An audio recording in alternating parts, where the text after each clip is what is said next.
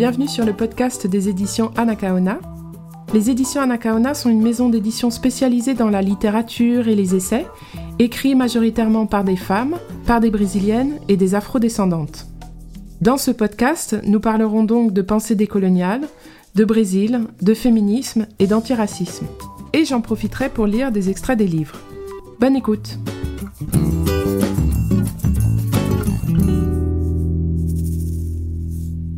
Bonjour, aujourd'hui je vais vous parler du livre Le pacte de la blanchité, écrit par Sida Bento. Donc nous parlerons méritocratie et un peu psychologie, nous aborderons l'héritage de l'esclavage pour les Blancs, la place des Blancs dans la lutte antiraciste et l'importance des actions affirmatives et des quotas. Alors pour la petite histoire, j'ai entendu parler de Sida Bento il y a plusieurs années déjà, par l'intermédiaire de plusieurs militantes du mouvement féministe noir brésilien, et notamment de Jamila Ribeiro, qui par exemple la cite dans son petit manuel antiraciste et féministe.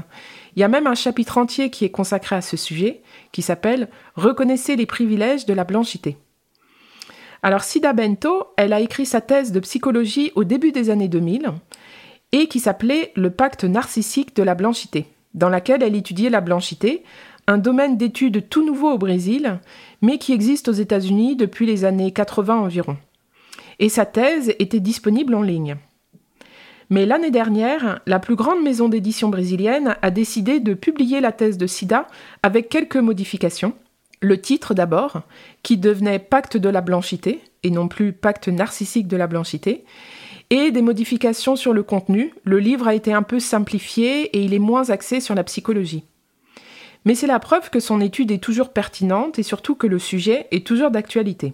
En outre, l'année dernière, j'ai publié Famille mixte de Lia Weiner-Schuckmann, une autrice blanche qui s'était fait connaître il y a quelques années, avant d'écrire ce livre sur les familles mixtes, pour son livre sur la blanchité. Donc nous en avions beaucoup discuté avec Lia lorsqu'elle était venue en France en mars dernier, lors de conversations informelles entre nous. Et je dois dire que cela a été une espèce de révélation. Parce que cela fait des années que je me documente, que je m'informe sur les Noirs, sur la négritude, sur l'héritage de l'esclavage, mais et les Blancs me suis-je demandé tout d'un coup. Ne portent-ils pas eux aussi un héritage du passé esclavagiste? Si les Noirs souffrent de discrimination, c'est bien que les Blancs ont des privilèges, matériels ou immatériels, symboliques, de par leurs conditions de blanc. Donc il était temps que je m'informe. Voilà la petite histoire derrière la publication de ce livre. Et c'est souvent comme ça que je fonctionne d'ailleurs, par recommandation. Pour le pacte de la blanchité, c'est donc sur les conseils de Jamila Ribeiro, puis de Lia Weiner-Schuckmann, que je l'ai eu entre les mains, et c'est sur mes conseils qu'il atterrira peut-être bientôt dans les vôtres. Alors vous avez peut-être remarqué qu'entre la thèse et le livre, il y a un mot qui est tombé, narcissique. Alors j'ai hésité à suivre la maison d'édition brésilienne, et je me suis dit qu'elle avait raison d'appeler le livre simplement Pacte de la blanchité. Parce que ce mot narcissique, qu'on va retrouver tout au long du livre, parce que c'est vraiment une composante essentielle de la blanchité, ça faisait un peu beaucoup sur un titre de couverture. Bon, mais vous vous demandez peut-être euh, qu'est-ce que c'est que la blanchité? Alors, voici une définition très rapide. La blanchité, c'est une hiérarchie, c'est une domination d'un groupe sur un autre que l'on retrouve absolument partout, dans la politique, la culture, l'économie, et qui assure des privilèges pour un groupe et des conditions moindres de travail et de vie pour l'autre. Cette blanchité est incrustée dans le système et c'est une domination silencieuse. La blanchité se distingue donc de la négritude. Alors que la négritude est un processus de recherche d'une identité raciale positive, la blanchité, elle est au contraire une neutralité raciale, construite socialement, dans l'objectif de maintenir la supposée supériorité des blancs des blanches sur les noirs. Pourquoi Sida Bento parle de pacte de la blanchité? En fait, elle dit que les personnes blanches sont en concurrence entre elles, mais c'est une concurrence entre groupes qui se considèrent égaux. Donc elle insiste bien quand elle parle de pacte, c'est pas une réunion secrète que les blancs organisent à 5 heures du matin. C'est quelque chose d'inconscient. En fait, ce qu'elle dit, c'est que le pacte de la blanchité possède une composante narcissique d'autopréservation comme si la personne différente menaçait la personne normale, universelle. Écoutons-la expliquer le pacte de la blanchité.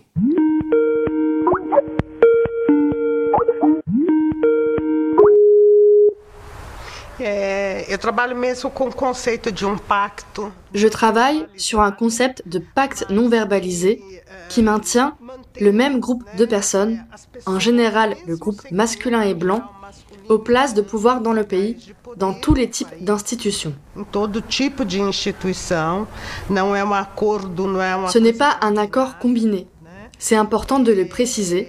Comme je le dis souvent, les gens ne se retrouvent pas à 5 heures du matin pour le mettre au point, mais dans toutes les institutions, vous avez le même type de profil de personnes au pouvoir.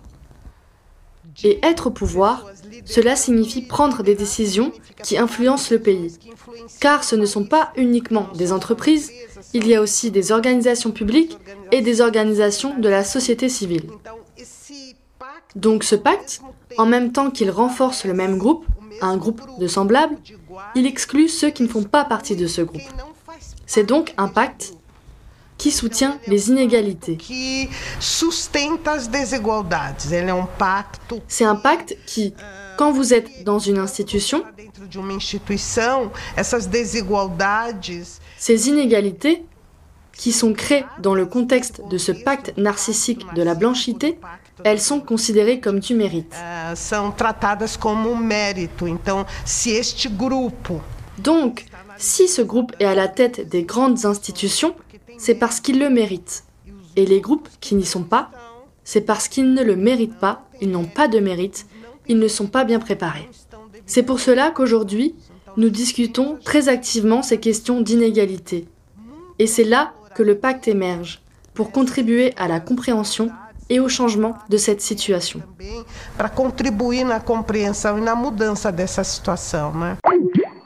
Là où j'ai trouvé que cela résonnait beaucoup avec notre expérience en France, c'est que Sida Bento parle beaucoup de l'idée de mérite, qui est un mythe derrière lequel s'abrite la blanchité pour justifier les inégalités. On l'a encore entendu récemment en France dans la surenchère de certains ministres qui disaient que c'était des petits enfants pauvres et qu'ils avaient beaucoup travaillé et que grâce à leur mérite, ils s'en étaient sortis. Pour Sida, chercher à diluer le débat sur la race en analysant que la classe sociale, c'est un argument très fréquent. La classe est certes une donnée importante, mais elle ne peut expliquer totalement le phénomène des inégalités. Parce que c'est tout au long de l'histoire que se forge ce système méritocratique où le segment blanc de la population accumule davantage de ressources économiques, politiques, sociales et de pouvoir, qui placeront ses héritiers à une place de privilège. IEL n'ont donc pas de mérite, ils partent avec une longueur d'avance. En fait, j'ai trouvé que c'était une analyse assez bourdieusienne, parce que, outre le capital économique, la bourgeoisie possède le capital social et culturel, ce qui lui permet de se maintenir en haut de la pyramide sociale et de laisser peu de place aux autres. Ou bien on peut aussi penser à la BD inspirée du livre de Thomas Piketty, Capital et idéologie. Parce qu'en fait, tous ces économistes et sociologues français qui étudient les inégalités, ils voient bien les inégalités de classe, mais ils ne voient pas l'importance que revêt la race. Et c'est là que Sida Bento apporte une, euh, des données importantes.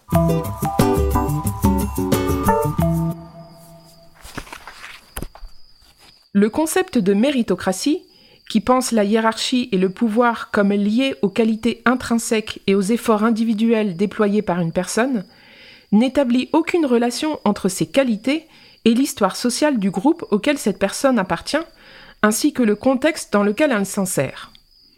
La méritocratie défend l'idée que chaque personne est l'unique responsable de sa place dans la société, de ses résultats scolaires et professionnels.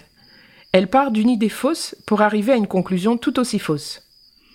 Le système soi-disant méritocratique ne prend pas non plus en compte l'impact des histoires et des héritages dans la vie contemporaine d'un groupe, ainsi que de façon plus matérielle la qualité des écoles fréquentées, la disponibilité des équipements, la disponibilité d'Internet, les écoles, l'accès au système de santé, à l'assainissement de base dans les quartiers, etc.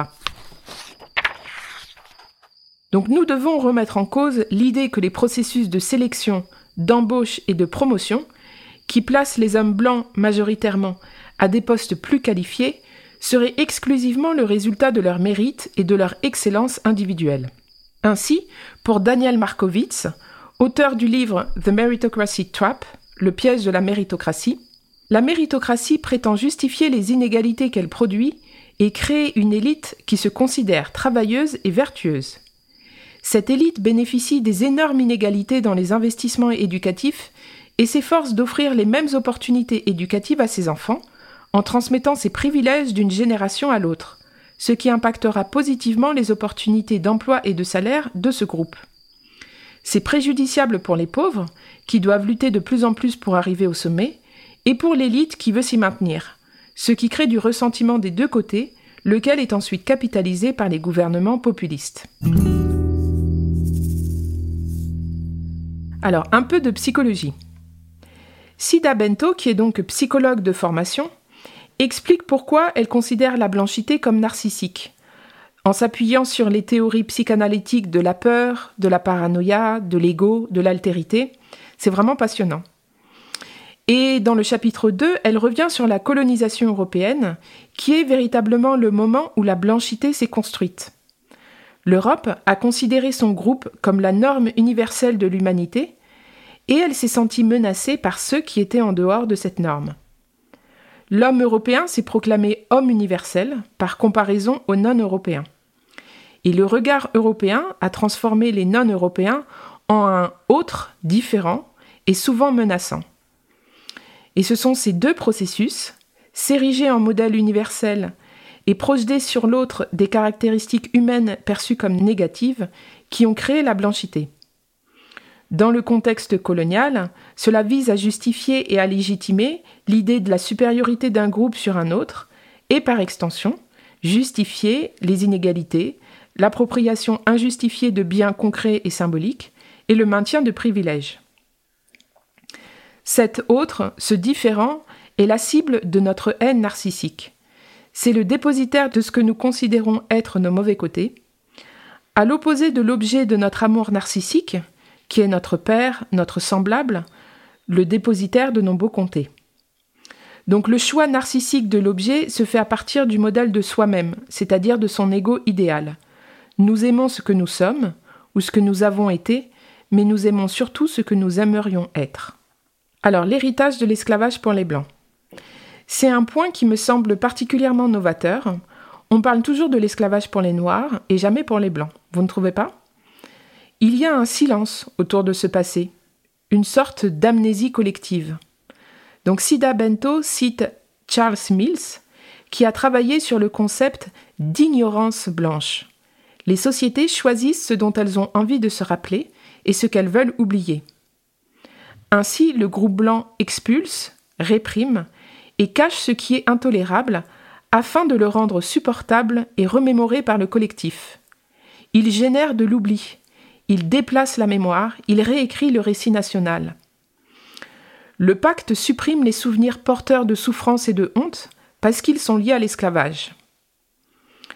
Le pacte de la blanchité a donc aussi des avantages symboliques, car tout groupe a besoin de références positives sur lui-même afin d'entretenir son estime et son image de soi en valorisant ses caractéristiques. Il semble donc important pour les personnes blanches, d'un point de vue symbolique et concret, de garder le silence sur le rôle qu'elles ont joué et jouent toujours dans la situation des inégalités raciales au Brésil. Ce silence les protège et les exonère de toute responsabilité et protège par la même occasion les intérêts de leur groupe racial. L'imaginaire sur les Blancs, expurgé, lavé de ses dimensions négatives, notamment de sa descendance et de son héritage esclavagiste, impacte le domaine des ressources humaines et crée des environnements de travail inégaux, puisque le profil des candidats considérés comme adéquats pour les postes les plus élevés est toujours celui de personnes blanches.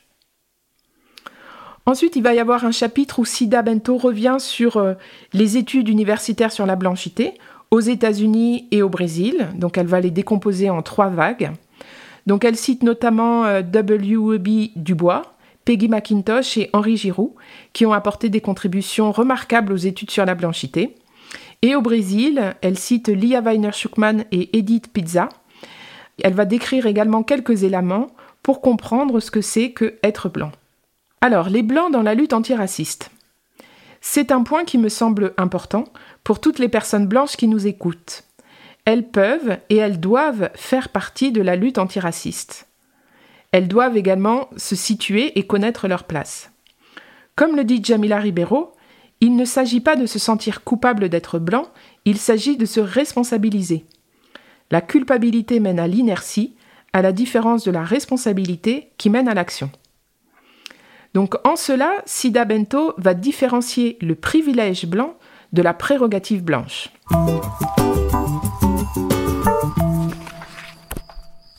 Le privilège blanc est un état passif, une structure de facilité dont disposent les blancs, qu'ils le veuillent ou non. En d'autres termes, l'héritage est présent dans la vie de toutes les personnes blanches, même si elles sont pauvres, même si elles sont antiracistes. Il y a une place symbolique et concrète de privilège construite socialement pour le groupe blanc. En revanche, la prérogative blanche fait référence à une position active, dans laquelle les personnes blanches cherchent, exercent et profitent de la domination raciale et des privilèges de la blanchité. Donc ces deux concepts dialoguent avec la blanchité acritique exprimée par les suprémacistes blancs. C'est une identité blanche, individuelle ou collective, qui soutient et qui renforce activement la supériorité blanche. Donc au départ, cette blanchité acritique, elle était présente que virtuellement sur Internet, et elle a gagné une matérialité après l'élection de Donald Trump, par exemple après les manifestations d'août 2017 à Charlottesville ou le développement d'organisations néo-nazies comme le Ku Klux Klan, c'est représentatif de cette blanchité acritique qui se renforce.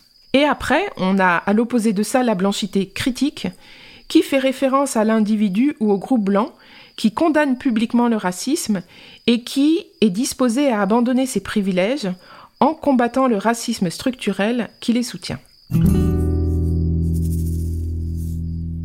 Alors, les actions affirmatives et les quotas.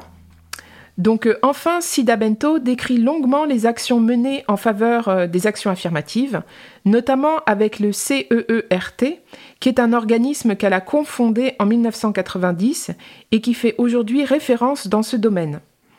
Et elle dit une phrase très importante. Ce n'est pas seulement dans les actes discriminatoires que l'on vérifie si une institution est raciste ou non, mais aussi dans les chiffres, selon la diversité qu'ils révèlent. Donc Sida, elle aborde dans son livre justement l'importance de la diversité, mais qui peut aussi être un piège si on la considère seulement comme une différence, une différence d'idées, d'apparence, de style de vie, c'est-à-dire une idée qui serait détachée des inégalités. Donc lors de sa venue euh, en France dans quelques jours, je serai très impatiente de poser à Sida des questions sur cet aspect concret de son expérience. Parce que c'est là, je pense, que euh, son vécu peut nous être utile à nous, Français et Françaises, qui rechignons encore à mettre en place ce genre de mesures sous prétexte qu'elles seraient discriminatoires. D'ailleurs, quand je lui ai dit qu'en France il y avait un timide débat à ce sujet, elle m'a regardé en souriant et elle m'a dit Vous en êtes encore là? Ce sont les mêmes arguments qu'on nous opposait à nous aussi au début des années 2000. Ça a fait tout un fabala.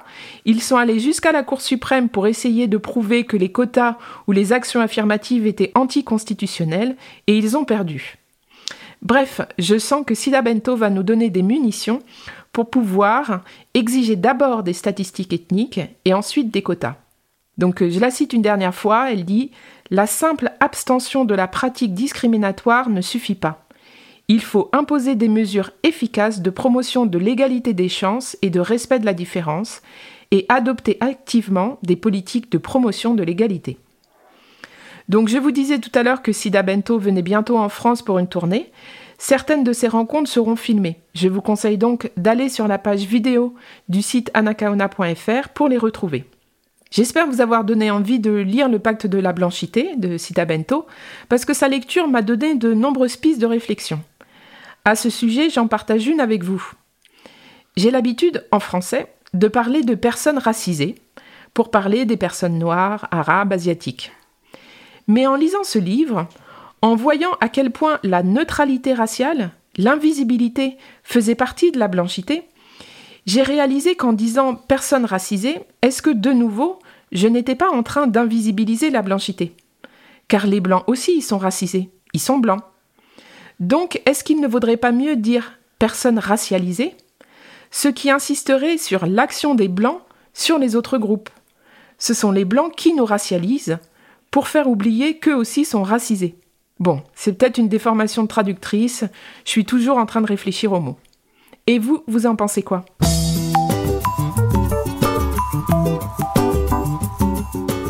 Voilà, c'est fini pour aujourd'hui. Merci de nous avoir écoutés. Ce podcast a été réalisé par Lio Vargas, que je remercie chaleureusement. Vous pouvez trouver nos livres en librairie et sur anacaona.fr pour vous approvisionner à la source en direct de la productrice. N'hésitez pas à aller sur le site, tous les livres ont les premières pages en lecture libre, ça vous permettra de vous faire une idée. Sur le site, vous avez également la possibilité de vous inscrire à notre infolettre.